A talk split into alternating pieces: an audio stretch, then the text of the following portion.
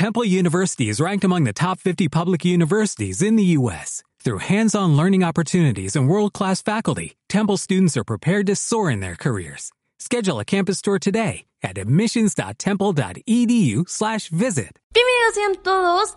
Bienvenidos sean a un episodio más aquí en el mundo al revés. Mi nombre es Paula Sánchez y hoy hablaremos sobre Merit History o historia de un matrimonio. Eh, es una película original de Netflix, la cual obtuvo varias nominaciones a los premios Oscars, a los Global Awards y ganadora de varios de ellos. Esta película está protagonizada por Scarlett Johansson y Adam Driver y tenemos un papel secundario que fue un extraordinario trabajo por parte de Laura Dare. Neta es una película que está súper, súper genial. Ya tiene ratito que salió. Es del 2019, pero no estamos tan atrasados porque salió a finales de 2019 y estamos a marzo. Y pues la verdad no me quiero quedar con las ganas de compartirles mi opinión respecto a esta película y el decirles por qué neta la amo con todo mi corazón. Sin mentirles, ya van como cinco veces que la pongo y no me aburro. Es una película que, que bueno, en este pequeño podcast te daré mi opinión y mi recomendación para Merit History.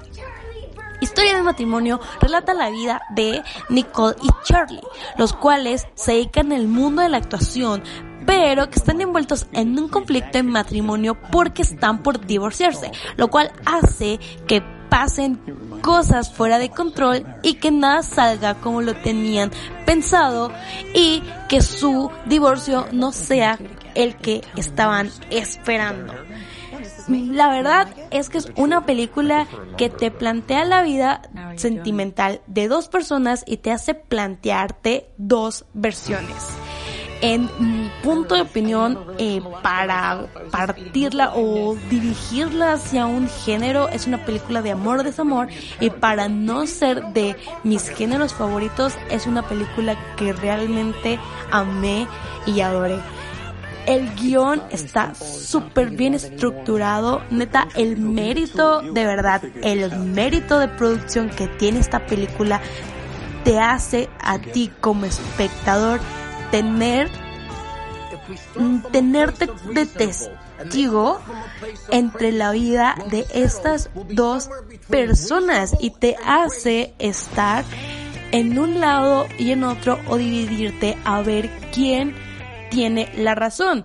Pero básicamente es lo que plantea desde el primer acto hasta el tercer acto que realmente nadie tiene la razón aquí nadie tiene la culpa, nadie es, eh, es el más víctima, nadie es el más miserable, porque no, al contrario, te plantea que la vida humana es tan real, tan imperfecta, que todo mundo tenemos errores. Vaya, no sé si me voy a explicar con esto, pero al principio de la película yo como mujer estaba completamente del lado de Nicole. ¿Por qué? Porque ella te plantea su versión y yo estaba de sí. Tiene razón, porque Nicole como mujer quiere crecer, quiere eh, ser ella misma, pero por su inseguridad y por eh, se podría decir la manipulación o el poder del hombre no, no puede hacer lo que ella realmente quiere hacer. Entonces yo me puse en un plan feminista de no, sí, Nicole tiene toda la razón porque ella puede ser totalmente independiente y crecer y brillar sin ayuda de Charlie. Pero cinco minutos después, yo ya estaba del lado de Charlie porque te hace sentir su versión de la manera más frágil y vulnerable que dices, Nicole se está pasando de lanza y como mujer lo entiendes porque llegas a ser a lo mejor un poco más inteligente y, de todo el lado vengativo del mundo. Entonces, si llegas a odiar un poquito a Nicole en el aspecto de su comportamiento hacia Charlie. Pero como dije desde un principio, es una película que te plantea dos versiones y, te hace dividirte y te tiene como testigo de, de la vida sentimental de estas personas. Pero ¿qué sucede con la película? que son cosas tan reales de la vida que lo sientes. Y cada estructura, cada escena, cada acto lo hace sentir como si lo estuvieses viviendo tú. Yo que ni siquiera tengo una relación sentimental o que ni siquiera he tenido un matrimonio, lo sentí y me llegó. O sea, no quiero imaginarme las personas que si tienen un matrimonio o que se llegan a tener una relación sentimental y se identifiquen a tal grado, mm, a lo mejor un, grado más de lo que yo me, me sentí identificada. A lo mejor yo no me sentí identificada, sino más bien sentí tanto la frustración, la desesperación, eh, las emociones de ambos personajes que neta me, salí mucho, mucho, mucho de, de mis casillas y me metí tanto que yo empezaba a dar como mis opiniones y mis consejos como de yo, a lo mejor si yo fuese Nicole, hubiese hecho esto, hecho eso desde hace, desde hace mucho, ¿no? O si fuese Charlie, no, no fuese tan idiota, o cosas así. O sea, yo me ponía a plantear el que hubiese hecho de tan tan adentrada que estaba en las actuaciones de estas personas. Ahora, el personaje de Laura Dare, quien ella sea la abogada de, de Nicole, no manches, o sea, ella realmente quería destrozarle la vida a Charlie, así como de, y, y, y es cuando digo, llegas a plantearte el aspecto de, si se estaban jodiendo demasiado a Charlie, si, si le estaban dando en la madre y, llegas a tener compasión de él, porque es de, pobrecito, a lo mejor no era su intención hacerle todo eso a, a Nicole, pero es la perspectiva desde la visión de Charlie. Ahora, si lo vemos desde la perspectiva de la visión o la versión de Nicole, si sientes que se lo merece y desde Charlie se merece que se pierda todo y que pierda todo lo que tiene por maldito cretino. Pero, ah, vaya, realmente es una película que te hace sentir bastante cosas y es una película que, que se abre a muchos debates yo no saben, la disfruté demasiado. Como dije, el guion está bien estructurado porque cada escena eh, te hace pensar y reflexionar en que esas cosas realmente suceden. Además, las actuaciones están tan adentradas a lo que una persona común y corriente eh, haría, o sea, desde hacer cosas tan imperfectas hasta hacer las cosas más estúpidas que se te puedan ocurrir, todo, todo aquí está mezclado y lo hace sentir tan, tan real que, terminas como acomodándote a, las perspectivas de, de las cosas que pasan en, la película. Y como dije, tú como espectador llegas a plantearte en el que eres un testigo de lo que está pasando con estas dos personas. Uh, también el final tiene algo bien curioso porque eh, hay partes en las cuales odias a Nicole, odias a Charlie, odias a, la abogada, al personaje de Laura Dare, eh, que dices, no, es que oh, se sumerge tanto en un villanismo que, que hace que, que Nicole se vea como la víctima y que el todo peor le, le pase a, a, a Charlie si más no recuerdo, Laura Dern ganó el Oscar a, Mejor Actriz de Reparto, lo cual lo tiene súper merecido porque se la rifó en esta película. Me hubiese gustado que Scarlett Johansson hubiese ganado el Oscar a Mejor Actriz. Yo estaba de que, ay, Scarlett se lo tiene que ganar porque nunca la había visto en ese papel de mamá, nunca la había visto en esa, eh, en esa postura y ¡go! le sale bien hermoso. También en, en Jojo Rabbit le salió bien bonito, a pesar de que en Jojo Rabbit este no tuvo la participación en toda la película, pero sí en la mayoría y le va muy bien el rol de mamá. Está súper genial. Yo juraba y perjuraba que Scarlett iba a ganar el, el premio a mejor actriz, pero no, no se lo llevó. Y, pero tenemos la sorpresa de que Laura Dern sí se lo ganó a, a, mejor actriz de reparto y eso está más bien que dicho porque creo que fue la que más se llevó la película. En el caso de Adam Driver es que, híjole, las actuaciones de cada uno son tan extraordinarias que haces que la película te guste más. Adam Driver, eh, estoy, bueno, consciente de, por qué no ganó el Oscar. Estaba compitiendo con varios, entre ellos Joaquín Phoenix. Y siento que sí, sí le faltaba un poquito más para, para poderse llevar ese, ese galardona a su casa. Pero hay una escena precisamente que, es mi favorita. Es cuando se ponen a discutir, pero están ellos de, tenemos que arreglar las cosas como pareja porque estamos peleando una custodia, estamos peleando por la libertad de cada uno de, en, el matrimonio, pero comienzan, o sea, es wow, la mejor escena que, que, que, que pude haber experimentado en toda vida.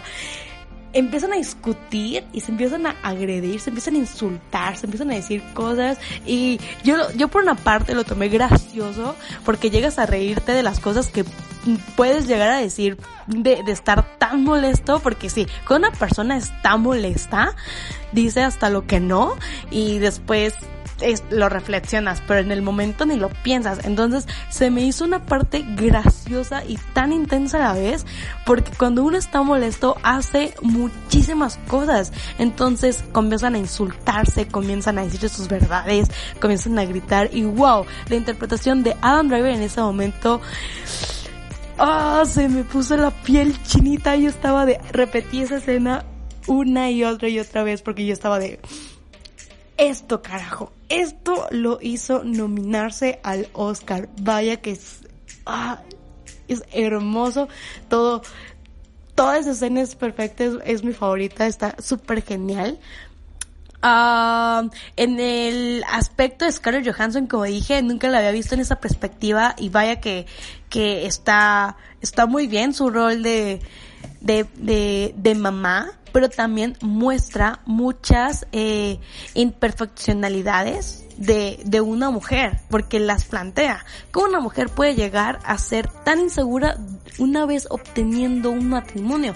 Si se fijan, a lo mejor yo no lo puedo eh, definir eh, a mi manera porque nunca he estado casada, pero me he dado cuenta eh, en familiares o cosas así, cuando una mujer llega a perder estabilidad emocional, inseguridad, cuando estás casada. O sea, yo creo que también depende mucho de la pareja, pero en este caso de Nicole, que Charlie la restringía a varias cosas, llega a, ser tan insegura de pues de ya no tener confianza en ella, de ya no, este, hacer lo que eh, le gusta por complacer a su pareja, ¿no? Por quedar bien con su pareja hasta que ella dice, stop. Esta no es la vida que yo quiero, yo siempre quise crecer, yo siempre quise eh, triunfar y es cuando eh, ella comienza esta pelea eh, con, con su matrimonio para tener esa libertad que nunca le dio Charlie por restringirla a, tantas cosas. Charlie también en un momento llega a ser muy egoísta, eh, pues como todo hombre, de que él tiene que hacer lo mejor y él hace lo mejor porque todo lo que está aquí está hecho por él y nada más, ¿no?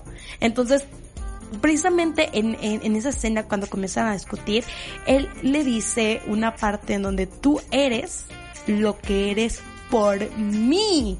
Entonces ella es como de no, no, tú haces o tú hiciste que hiciera lo que yo no quería hacer. Entonces está súper genial y compacta la, la discusión porque llegas a reflexionarte tantas cosas.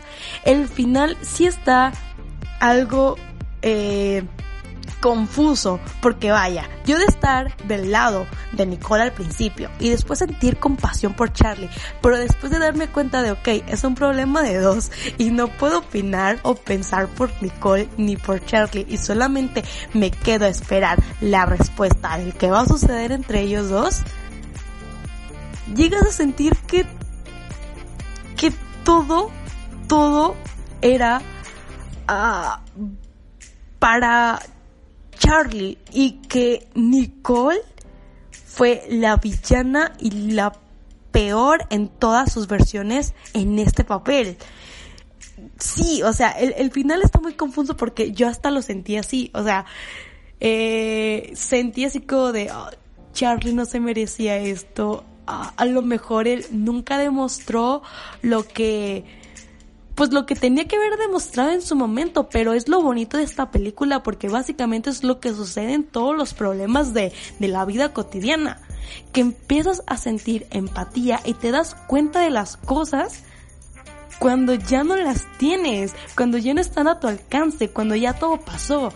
Lo, lo comienzas a, a, a, a preguntarte, comienzas a, a cuestionarte y dices, ¿por qué no lo valoré en su momento? ¿Por qué no hice estas cosas? Entonces es lo bonito de la reflexión o de la conclusión de la película hasta el final, pero si llegas a inclinarte a sentir esa compasión por Charlie, porque me pasó y fue de, ¿qué diablos?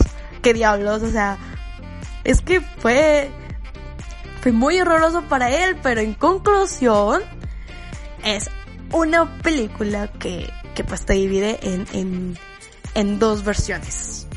Ya tú como espectador tienes la oportunidad de pensar y, de dialogarte quién es el que tiene razón, quién es el que no tiene razón, pero lo bonito de esta película es que te plantea que ninguno tiene la razón y que ninguno es culpable y que ninguno es el más víctima y que ninguno es el más miserable porque son problemas de la vida que todos se resuelven a su manera y a sus versiones. Y yo creo que pasa en todos los problemas, sean de relación, sean este de eh, sentimentales, familiares, todos tenemos un problema de comunicación a, eh, a, decir nuestra versión y a tener nuestras perspectivas. A lo mejor por eso sentí la película tan real y la sentí tan profunda y tan sentimental y llegué a amarla a tal punto de que digo, joder, o sea, es es una película que no cualquier cine te muestra, que, que el cine a lo mejor no está tan acostumbrado a mostrarte un, un guion estructurado a una historia así. Entonces, vaya, si te llega, uh, si te deja reflexionando, si te llega eh, ese, ese sentimiento y llegas a, a tener tu propia conclusión de lo que es un problema eh, sentimental entre dos parejas. O sea, creo que yo ya estoy prevenida, quiero creer eso, que estoy prevenida de que si si muy pronto o no muy pronto llega a tener una pareja, este, los problemas tan más chiquititos y hasta el más grande que se pueda tener, ¿no? Pero bueno, ya para que esto no se haga muy largo porque me expandía todo lo que tenía ganas de decir y compartirles con esta película, se las recomiendo. Eh, una disculpa si, si hice esta reseña un poco tarde, pero no me quería quedar con las ganas. Pueden consultar la película en Netflix, pueden consultar la película en Netflix o en cualquier este plataforma de internet. Eh, eh, está ahí para que la disfruten y neta, eh, de veras, de verdad, dense la oportunidad de verla y hacerse sus, propias conclusiones y sus propias perspectivas, como siempre yo le he dicho cada que les recomiendo una película. Entonces, pues nada, esto ha sido todo por el episodio de hoy. Eh, nos escuchamos en el próximo episodio y recuerden compartir el podcast y seguirlo para hacer esta familia un poquito más grande. Mi nombre es Paula Sánchez y pues ya.